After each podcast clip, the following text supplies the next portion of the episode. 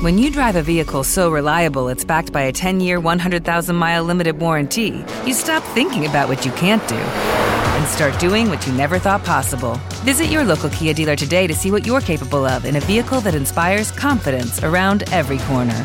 Kia, movement that inspires. Call 800 333 4KIA for details. Always drive safely. Limited inventory available. Warranties include 10 year 100,000 mile powertrain and 5 year 60,000 mile basic. Warranties are limited. See retailer for details.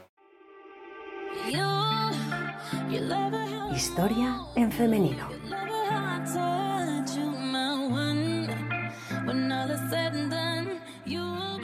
Esta semana hablamos de una mujer muy especial, Artemisia Gentileschi.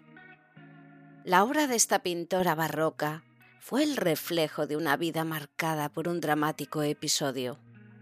Violada por su propio preceptor y sometida a tortura para defender su dignidad y honor, Artemisia consiguió convertirse en una de las artistas más importantes de su época y en un referente de la pintura caravallista. A través de sus cuadros, Artemisia no solo mostró su propia belleza, sino que plasmó la angustia, el odio y el dolor de su propia vida. Y a pesar de que fue olvidada por un tiempo por su condición de mujer, su obra perduró para siempre. Artemisia Lomi Gentileschi, nacida el 8 de julio de 1593, fue una de las mejores discípulas de su propio padre. El pintor toscano Orazio Gentileschi seguía los dictados del gran Caravaggio, de cuya escuela romana fue uno de sus más importantes representantes. Junto con sus hermanos, Artemisia empezó muy joven a aprender las técnicas pictóricas de las que hacía gala su propio padre. Pero a pesar de ser mucho mejor que sus hermanos, su condición femenina le impidió ingresar en ninguna de las academias de bellas artes romanas. Horacio, consciente del talento de su hija, decidió que ésta continuara su formación en privado. Fue por eso por lo que le asignó un preceptor, el que sería el origen de su más horrible desgracia. Agostino Tassi fue el elegido por su padre para que Artemisia continuara con su formación artística en el taller familiar. Tassi abusó de la confianza de su colega Horacio y violó a su joven alumna. A pesar de que en el proceso inquisitorial se demostró que Tassi había intentado asesinar a su esposa, robar a Horacio y que la acusación por violación era fundada, Artemisia tuvo que sufrir tortura para demostrar su inocencia y hubo de someterse a un humillante examen ginecológico.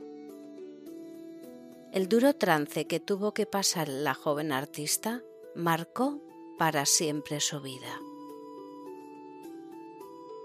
Su padre intentó arreglar la situación casando a su hija con Pietro Antonio, un pintor modesto, pero lo suficientemente respetable para restituir a Artemisa su honor y dignidad a los ojos de la sociedad. Pero en su interior continuó presente un drama que no borraría jamás y que plasmaría en lienzos tan elocuentes como la que está considerada su obra maestra, Judith decapitando a Holofernes.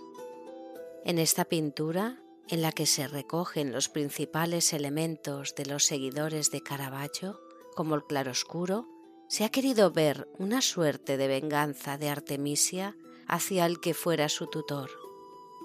El rostro de Judith parece ser el de la propia pintora, mientras que el decapitado Holofernes podría haber cogido los rasgos de Tassi.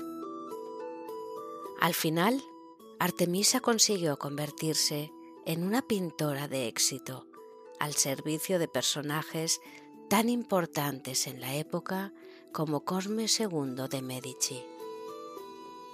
Roma, Florencia, Venecia, Inglaterra y Nápoles se convirtieron en el hogar de esta mujer luchadora que consiguió vivir de su arte. desde que a los 17 años firmara su primera pintura, Artemisia consiguió ganarse una gran reputación como artista raramente reservada a las mujeres. Artemisia nos legó cuadros religiosos, históricos, retratos que actualmente se pueden contemplar en grandes pinacotecas del mundo y lugares emblemáticos como el Palazzo Pitti o los Uffizi en Florencia, el Prado o el Escorial de Madrid.